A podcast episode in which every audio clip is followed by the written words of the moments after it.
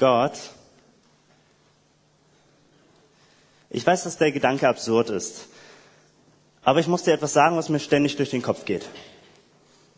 Ich, ich lese diesen Vers und ich mag ihn nicht. Hier. Mein Gott, mein Gott, warum hast du mich verlassen?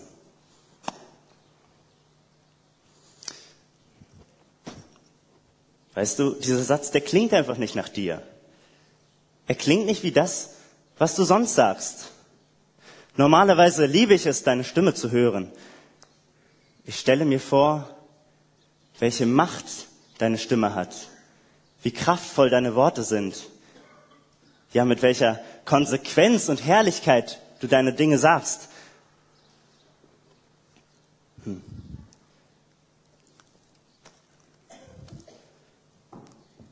Aber, naja, dieser Satz, ich meine deine Stimme, alleine deine Schöpfung, alles war wüst, leer und dunkel. Und ein Wort von dir genügte und es wurde hell. Ein weiteres Wort von dir erschuf die Meere, die Himmel, die Erde. Das sind deine kraftvollen Worte, mächtig und voller Ewigkeit. Als du gesagt hast, das Leben existieren soll, da entstand das Leben. Die Sterne am Himmel erschienen, weil du es ihnen gesagt hast. Oder das Flüstern in dem aus Leben, aus Leben geformten Adam. Das sind die Worte, die ich gerne höre. Und als du fertig warst, hast du es dir angeschaut und gesagt, es ist gut. Was hätte ich darum gegeben, diese Worte von dir zu hören? Deine Worte. Aber ja, das, das ist die Stimme, die ich liebe. Deshalb mag ich diesen Vers nicht. Ich meine, bist du es wirklich, der, der hier spricht, Gott? Ist das wirklich deine Stimme? Die Stimme, die den Busch in Flammen gesetzt hat? Die gleiche Stimme, die das Meer teilte und, und Feuer vom Himmel fallen ließ? In diesem Vers ist deine Stimme anders.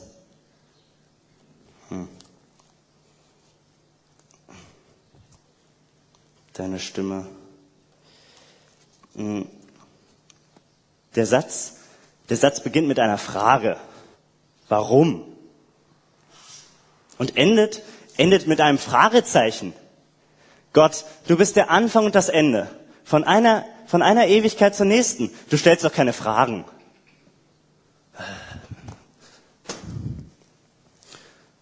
Hm. Kann, können wir den Satz nicht ein klein bisschen verändern? Ich meine, du und du und du fragst doch nicht. Was du sagst, das geschieht. Ein Befehl von Lazarus und er, sta er stand aus seinem Grab auf. Ein Wort von dir und die Dämonen müssen fliehen. Oder als du zu deinen Jüngern kamst und sagtest, fürchtet euch nicht. Da war kein Platz für ein kleines, mickriges, lächerliches Fragezeichen. Du befiehlst und es geschieht. Deine Worte, die formen Täler, die schaffen Welten. Da passt doch keine Frage. Und wenn ich schon mal so offen rede, mir gefällt auch das Wort verlassen nicht. Äh, die Quelle des Lebens, verlassen, der Geber der Liebe, allein, der Vater des Lebens, isoliert, das kann doch nicht dein Ernst sein. Können wir den Satz nicht ein klein bisschen verändern? Nicht viel. Nur sagen wir ein Wort. Wie wäre es mit herausfordern? Mein Gott, mein Gott, warum hast du mich so herausgefordert? Das, das klingt doch gut, oder? Jetzt kann man voller Stolz auf einen Helden schauen. Das ergibt Sinn. Ein Held ist der, der eine Herausforderung überlebt. Oder wenn das nicht passt, dann habe ich noch einen Vorschlag. Wie wäre es mit in Not bringen? Mein Gott, mein Gott, warum hast du mich in Not gebracht? Ja, Genau. Jetzt bist du ein Märtyrer, der, der, oder, oder ein Patriot, der vom Bösen durchbohrt wird. Ein Märtyrer, der für die Wahrheit eintritt. Ein, ein tapferer, edler Soldat, der bis zum Schluss gekämpft hat. Blut überströmt, geschlagen, aber siegreich. Ja, in Not gebracht. Das klingt nach dir, Jesus. Jesus, du bist Gott. Du konntest doch nicht allein gelassen werden. Nicht in der schlimmsten, im schlimmsten Moment deines Lebens. Verlassenheit, das ist die Strafe für die Verbrecher. Einsamkeit, das ist das Leiden für, für, die, für die Schlimmsten, für die Bösen. Jesus, nicht für dich. Hm. Hm. Weißt du, ich erinnere mich auch an Johannes. Johannes hatte ich doch das Lamm Gottes genannt. Lamm Gottes, was für ein Name. Du bist ohne Zweifel das Lamm Gottes, das fehlerlose Lamm. Ich kann mir richtig vorstellen, wie Johannes diese Worte sagte, wie er aufblickte, dich sah, lächelte und so laut rief, dass es das ganze Jordantal hören konnte. Seht, das ist Gottes Opferlamm. Und noch bevor er seine Worte zu Ende sprechen kann, richten sich alle Augen auf dich. Jung, braun gebrannt, kräftig, breite Schultern, starke Arme. Seht, das ist Gottes Opferlamm.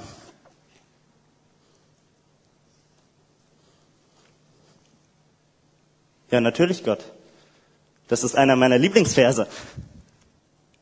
Das bist du. Hm. Mal schauen, ob ich mich daran erinnern kann. Seht, das ist Gottes Opferlamm, das die, das die Sünden aller Menschen hinwegtragen wird. Ist das richtig, Gott?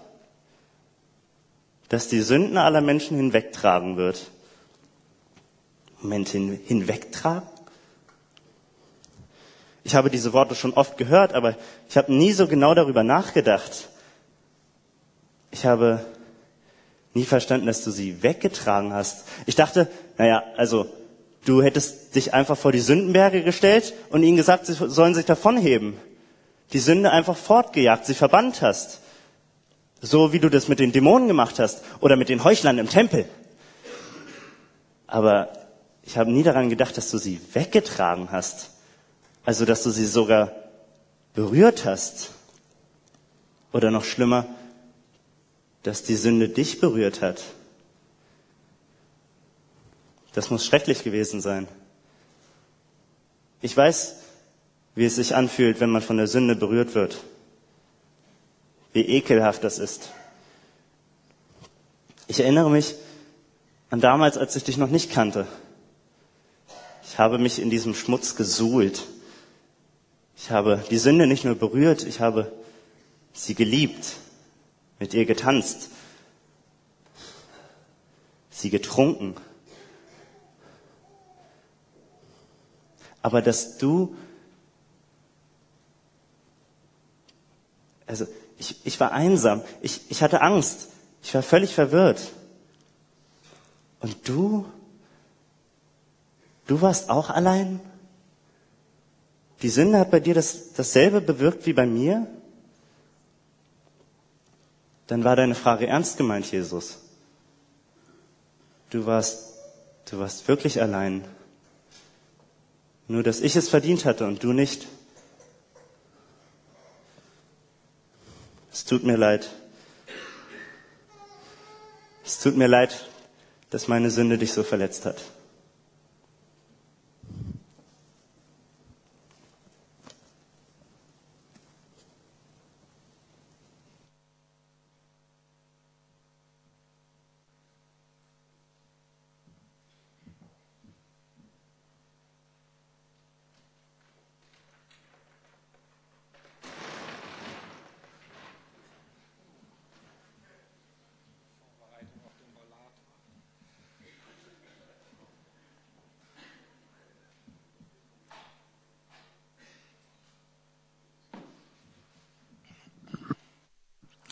Ja, Max, vielen, vielen Dank für diese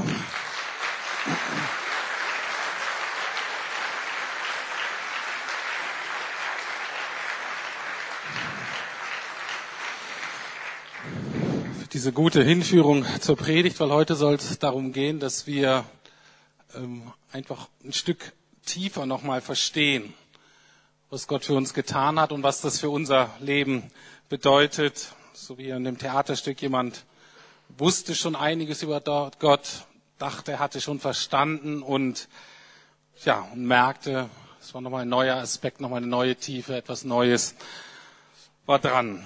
Und, ähm, und diese Einladung möchte ich heute uns allen aussprechen, dass wir alle nochmal gucken, wo stehe ich, wo kann ich nochmal tiefer verstehen, wie sieht der nächste Schritt jetzt für mich aus. Und ich möchte euch jemanden vorstellen, der auch schon viel über Gott und Jesus wusste und der dann aber einen Moment hatte, der sein ganzes Leben veränderte.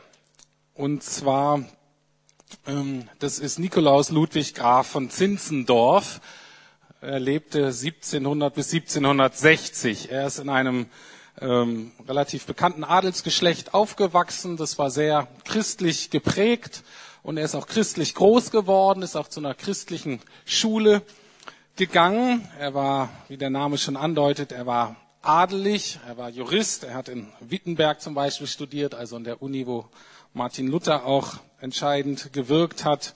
Er war Politiker mit einer guten politischen Karriere, aber das ist nicht das, was ähm, mich wirklich an ihm fasziniert, diese weltlichen Dinge, die er vorzuweisen hat. Ähm, und das ist auch nicht das, worum es heute gehen soll, sondern er ist ähm, auch sehr bekannt dafür geworden, dass er Mitbegründer der sogenannten Herrnhuter Brüdergemeinde war. Das ist eine Lebensgemeinschaft, die dann entstanden ist, ähm, Kirchengemeinde ähm, Herrnhut, das liegt so an der heutigen polnisch-tschechischen Grenze. Und ich möchte euch nur so ein paar Dinge von dieser Gemeinschaft erzählen, die sich um diesen Mann und mit seinen Glaubensgeschwistern da, was sich da entwickelt hat. Eine Sache zum Beispiel, er war eigentlich der Begründer der sogenannten 24-7-Bewegung. Ich weiß nicht, ob ihr das kennt, die Jüngeren kennen das. 24-7 heißt, es ist der Versuch, mal am Stück zu beten, also eine Gebetskette zu machen, die nicht abbricht. Und wir in unseren Kreis, wir sind schon froh, wenn wir so ein Wochenende hinkriegen. Das ist schon gut. Eine ganze Woche für uns, der Hammer. Dann denken wir, Jesus kommt gleich und es kann gar nicht besser gehen. Also das heißt, jede Stunde ist besetzt zum Gebet. Und ähm, es gibt in Deutschland ein Haus, das das praktisch das ganze Jahr über schafft, das Gebetshaus Augsburg. Aber ohne dass die es wollten und wussten, haben diese Gemeinschaft am 27. August 1727 haben die eine Gebetskette angefangen. Wisst ihr, wie lange die ununterbrochen gelaufen ist? Genau. Über 100 Jahre über 100 Jahre 24-7. Was an dieser Gruppe auch beeindruckend ist, wir sind ja gerade in dieser Flüchtlingsthematik, die haben von Anfang an verfolgte Christen aufgenommen, hatten immer ein Herz für Leute, die in Not waren, die geflüchtet waren, die neu anfangen mussten. Und auch, sie waren weltweit eigentlich die erste Gruppe, die ganz gezielt Außenmission betrieben hat die so erschüttert waren davon, dass es viele Gebiete in der Welt gibt, die, von, die noch nie von Jesus gehört haben. Und diese Gruppe, die war jetzt nicht größer als unsere Gemeinde, zumindest am Anfang nicht. Und die haben 60 Jahre lang mindestens, also im Schnitt mindestens fünf Missionare ausgesandt. Und zwar auf die verrückteste Art und Weise. Und zwar erstmal natürlich die Freiwilligen. Dann aber auch wurde über Los entschieden. Und der Gewinner durfte in die Außenmission und durfte sich nicht aussuchen, wohin. Das Beste, fand ich noch, war, dass ein besonderer Hauptpreis für Frauen war, dass die in die Mission gehen mussten zu ledigen Missionaren. Also da war das Problem, da waren ledige Missionare draußen irgendwo im Busch oder in der Antarktis oder in der Ukraine irgendwo. Und in manchen Kulturen ist es nicht so gut, wenn da nur so ein Mann alleine ist. Da wurde das losgeworfen und die Gewinnerin durfte auch in die Ukraine. Einer von denen hat sich zum Indianerhäuptling wählen lassen, um einen Stamm zu erreichen. Jemand anders ist als Sklave auf dem Sklavenschiff äh, gegangen, um den Mitsklaven auf dem Schiff von Jesus zu erzählen. Wenn wir das so hören, dann denken wir, das ist ähm, ein bisschen eine andere Welt, ist ein bisschen unvorstellbar und manches würde ich auch sagen, ist vielleicht, sollten wir auch nicht kopieren. Aber was steht dahinter? Was steht dahinter? Ich habe gesagt, dieser Mann ist christlich groß geworden, kannte das schon, hatte mit 20, aber hatte mit Sicherheit einige wichtige Erlebnisse in seinem Leben. Aber eins, als er ungefähr 20 war, war Folgendes vielleicht nebenbei, wenn da steht, ihr war 19 und 20, man hat immer das Gefühl, um der Zeit, das ist jetzt so vielleicht für unsere Zeit so 25 bis 28. Also was die mit 19 und 20 schon alles konnten und geschafft haben, die haben irgendwie früher angefangen, die waren irgendwie alle frühreif. Ähm, aber jedenfalls noch als äh, junger Mann, und da war er in einer Kunstgalerie in Düsseldorf und da sah er folgendes Bild. gucken wir uns mal an, ein Passionsbild vom Italiener Domenico Feti. Und das war jetzt in dem Sinne nicht so ganz besonders, eins von äh, vielen solchen äh, Bildern, wo Jesus praktisch im Leiden dargestellt wird. Aber dieses Bild ist besonders, weil am unteren Rand des Bildes stand folgende Frage. Und die habe ich jetzt mal so ein bisschen salopp übersetzt. Da steht, ich habe dies für dich gelitten.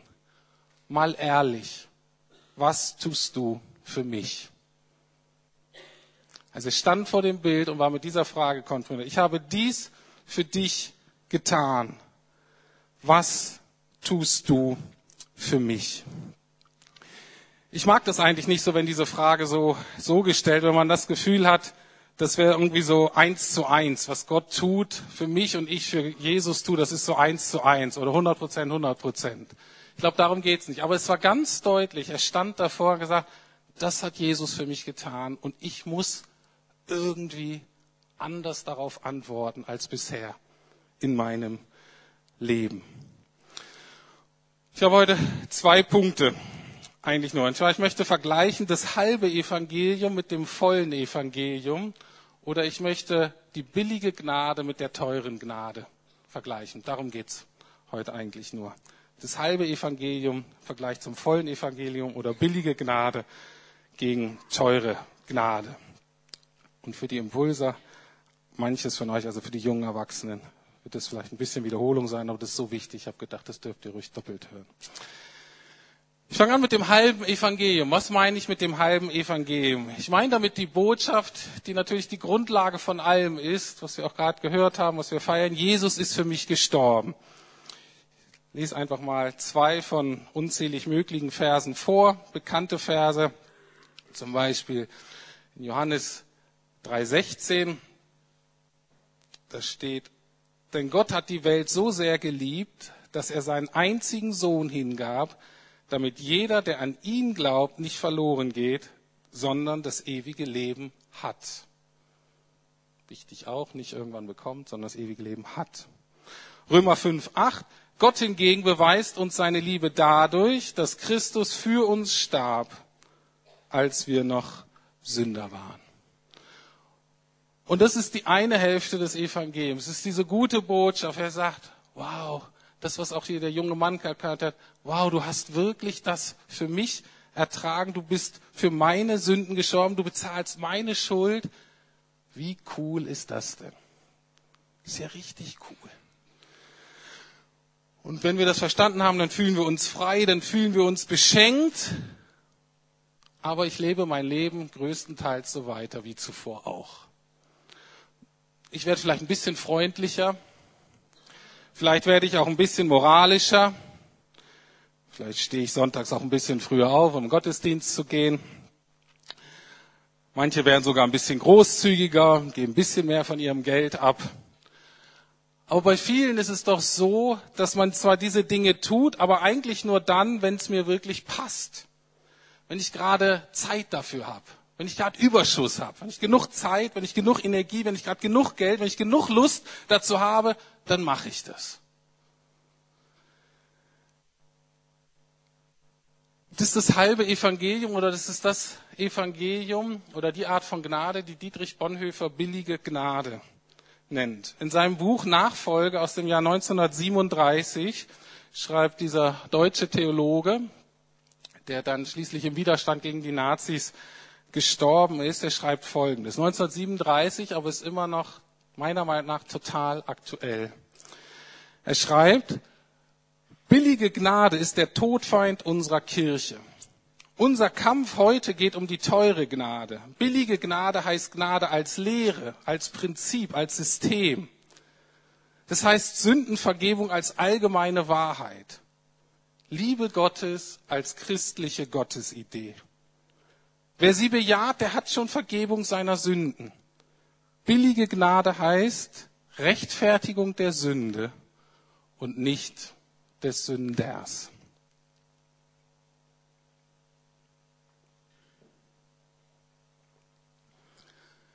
Also hier wird Gnade zum, zu einer Lehre, zu einem Prinzip, zu einem System, zu einer allgemeinen Wahrheit.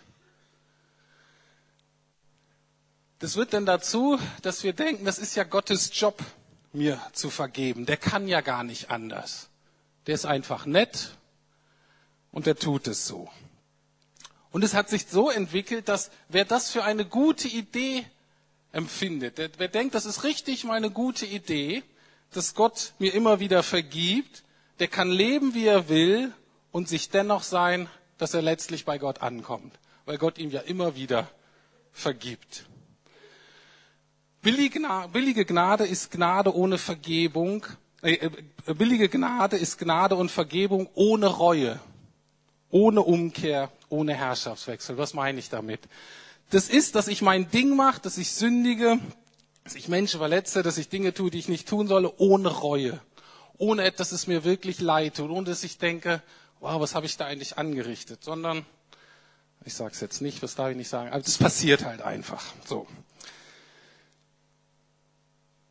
Es ist Leben ohne Umkehr.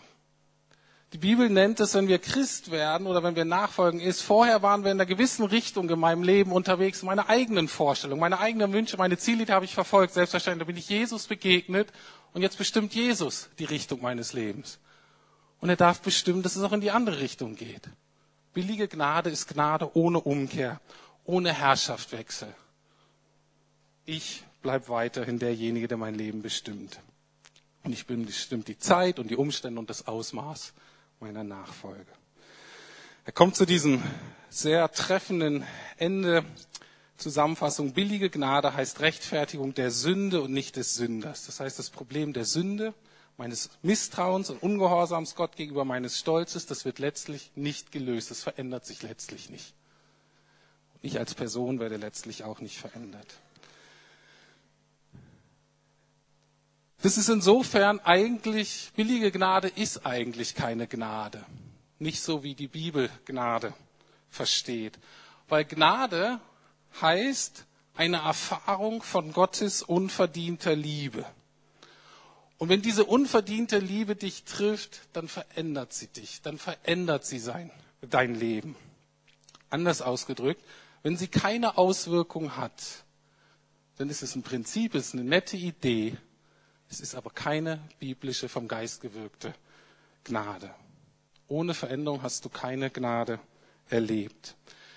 Die reformierte Kirche, das heißt der Teil der Reformation, der stärker von Johannes Calvin geprägt wurde, spricht deswegen von unwiderstehlicher Gnade.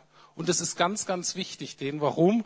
Weil sie sagen, wenn man das erkannt hat, wenn man das mal geschmeckt hat, dann sagt dann hat man eigentlich keine Chance mehr. Das ist was, wo du dich letztlich nicht wirklich gegen wehren kannst. Es gibt ein Lied, was wir nachher noch singen. Es hat eine Zeile drin, die ich total gut finde, weil das für mich so zusammenfasst, was Gottes Gnade in unserem Leben eigentlich bewirken möchte. Und zwar, ich sage es erst auf Englisch, weil es in Englisch ist und dann übersetze ich.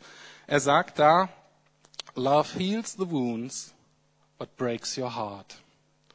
Das heißt, diese göttliche Liebe, die heilt einerseits deine Wunden und gleichzeitig bricht sie dir das Herz, bricht deinen Widerstand, bricht deinen Stolz, bricht deinen Eigensinn.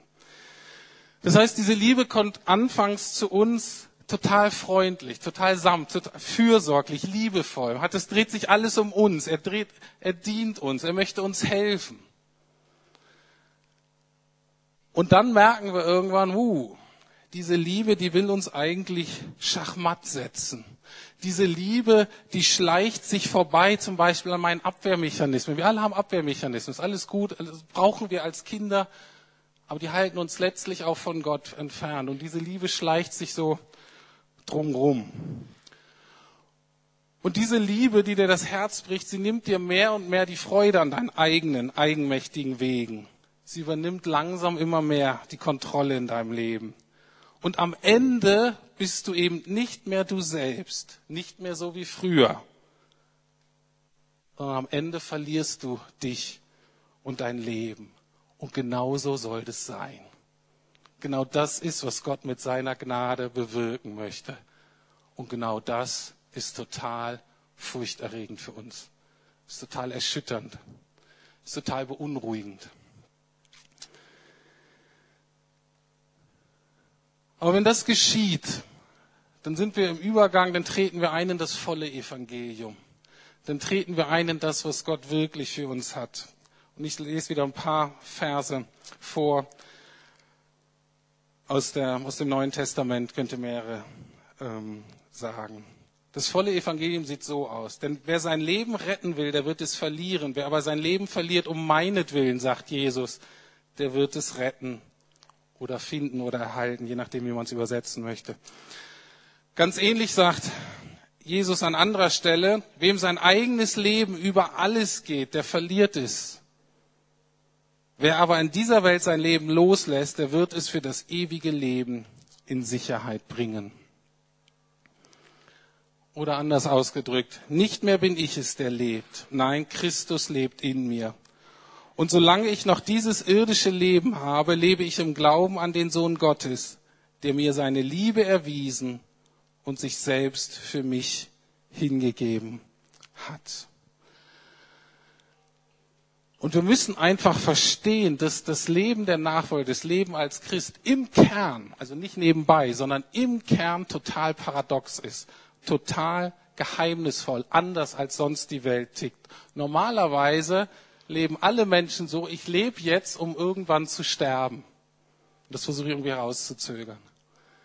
Als Christ ist genau umgekehrt. Jesus bietet an, du darfst, du musst auch, aber du darfst, weil es was Positives, du darfst jetzt schon sterben, damit du anfangen kannst zu leben. Jetzt und in Ewigkeit. Und es ist genau das, was Zinzendorf da erkannt hat vor diesem Bild. Ist genau das, was ihn da ähm, ja, erschüttert hat. Er hat erkannt, Jesus hat sein Leben für mich gegeben. Und er sagte, natürlich kann meine Antwort nur darauf sein, dass ich jetzt mein Leben ihm ganz, ganz zur Verfügung stelle. Ohne Ausnahme. Keine Bereiche, die ausgeklammert sind. Und das ist das volle Evangelium oder ist das, was Dietrich Bonhoeffer dann eben teure Gnade nennt. Ich lese das Zitat zweimal vor. Teuer ist sie, weil sie in die Nachfolge ruft. Gnade ist sie, weil sie in die Nachfolge Jesu Christi ruft. Teuer ist sie, weil sie dem Menschen das Leben kostet. Gnade ist sie, weil sie ihm so das Leben erst schenkt. Teuer ist sie, weil sie die Sünde verdammt. Gnade, weil sie den Sünder rechtfertigt. Ich lese nochmal vor. Teuer ist sie, weil sie in die Nachfolge ruft. Gnade ist sie, weil sie in die Nachfolge Jesu Christi ruft. Ne? Irgendwann musst du nachfolgen, entweder dir oder einem eigenen einem menschlichen Vorbild oder deiner Gesellschaft oder dem Zeitgeist. Irgendjemandem folgen wir nach. Hier ist die Gnade, du darfst Jesus nachfolgen. Teuer ist sie, weil sie dem Menschen das Leben kostet. Gnade ist sie, weil sie ihm so das Leben erst schenkt. Teuer ist sie, weil sie die Sünde verdammt. Gnade, weil sie den Sünder rechtfertigt.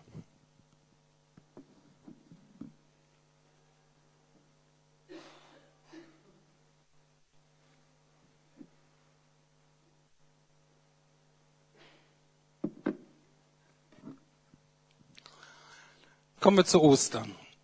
Das halbe Evangelium ist wie Karfreitag ohne Ostersonntag. Das volle Evangelium ist Karfreitag. Er stirbt an unserer Stelle. Das müssen wir uns klar machen. Wenn er nicht gestorben wäre, würden wir sterben. Ja, ist klar. Das Wort für im Griechischen heißt eigentlich hier anstelle von. Er stirbt also an unserer Stelle für unsere Sünden. Und Ostersonntag ist, er steht auf zu neuem ewigen Leben. Und alle, die an ihn glauben, dürfen Teilhaber werden an diesem Auferstehungsleben. Und wo das am besten ausgedrückt wird, ist in einem anderen Kernaussage, Kernhandlung. Das, was man auch manchmal Sakrament nennt, der Christenheit, nämlich der Taufe. Eigentlich verkünden wir in jeder Taufe eben das volle Evangelium und nicht das halbe. Ganz kurz noch ein, zwei Verse. Paulus, der Gründer ganz vieler Gemeinden am Anfang der Entstehung des Christentums, so der prägende Theologe und Gemeindegründer, beschreibt es folgendermaßen. Denn durch die Taufe, und wir machen ja hier so eigentlich so eine Erwachsenen- oder Glaubenstaufe, das heißt, wir taufen die Leute ja richtig unter, das symbolisiert, und dann wieder hoch. Also das alte Leben sozusagen stirbt, er trinkt sozusagen, und dann das neue Leben lebt denn für, für immer. Also, denn durch die Taufe sind wir mit Christus gestorben und begraben. Und genauso wie Christus durch die herrliche Macht des Vaters von den Toten auferstanden ist, so können auch wir jetzt ein neues Leben führen. Da wir in seinem Tod mit ihm verbunden, man kann auch übersetzen, verwachsen sind, werden wir auch in der Auferstehung mit ihm verbunden sein. Das heißt, Nachfolge Jesu Gnade ist folgendermaßen zu denken. Das heißt, wir sind mit Jesus verwachsen. Anders ausgedrückt, mein Leben ist untrennbar mit dem Leben Jesu verbunden. Ich könnte auch anders ausdrücken, mein Leben und Jesu Leben, die sind ineinander verwoben. Kann man nicht mehr trennen. Und Nachfolge ist es nur, wenn ich das im Nachfolge nacherlebe, was Jesus vorgelebt hat. Deutlich ist mir irgendwann mal geworden, ähm, ähm, gibt so einen bekannten ähm, ähm, Typen, der hat mal gesagt, er hatte Blutkrebs und ähm, der musste praktisch sein ganzes Blut austauschen lassen. Da braucht man ja einen Spender und sein neues Blut hat er bekommen von einem weiblichen Teenager. Und er sagte dann, nachdem er die Behandlung durch hatte, hatte er eben natürlich einerseits so seinen Körper und er war noch er, aber er hatte eben das Blut dieser Teenagerin in sich und er merkte, das hat ihn total verändert. Das heißt, emotional reagierte er teilweise ganz anders als sonst. Auch körperlich hatte das gewisse Auswirkungen. Das heißt, das war mal ein ganz gutes Beispiel. Es war nun neues Blut in seinen Adern, ganz neues Leben. Und er konnte nicht einfach so weiterleben wie vorher, sondern er war jetzt geprägt in seinen Interpretationen, in seinem Denken, in seinem Fühlen von dem neuen Leben, was in ihm war. Und genauso ist es nur, dass wir jetzt Jesu Leben in uns haben. Und es bedeutet als Konsequenz, Paulus schreibt, beschreibt es folgendermaßen ein bisschen weiter in dem gleichen Kapitel im Römerbrief. Dasselbe gilt darum auch für euch. Geht von der Tatsache aus, dass ihr für die Sünde tot seid, aber in Jesus Christus für Gott lebt. Dann wird nämlich die Sünde ihre Macht nicht mehr über euch ausleben. Also das Angebot ist, die Sünde darf ihre Macht mehr und mehr verlieren. Wir kennen das alle, in manchen Lebensbereichen geht es schneller, in anderen hält sie sich ziemlich hartnäckig. Aber dennoch ist, sie soll, sie muss ihre Macht verlieren und Gottes Gnade und das, was Gott am Herzen liegt, das soll immer mehr Macht gewinnen. Das soll uns immer mehr prägen.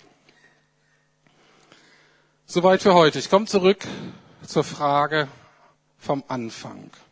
Ich möchte euch einfach die gleiche Frage stellen, wie dieses Bild praktisch Zinzendorf gestellt habe.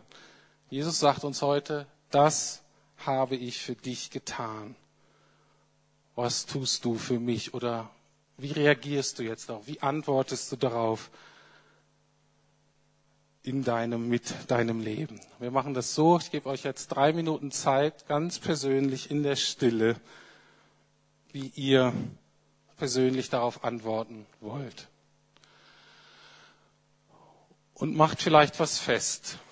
Betet, sprecht mit jemandem noch darüber, wenn sich da wirklich was geändert hat, wenn euch was klar geworden ist. Aber die drei Minuten gebe ich euch jetzt. Und danach antworten wir noch als Gemeinde mit zwei, drei Anbetungslieder, die auch eine Reaktion ausdrücken. Aber bevor wir das gemeinsam machen, nehmt es selber für euch ganz persönlich jetzt.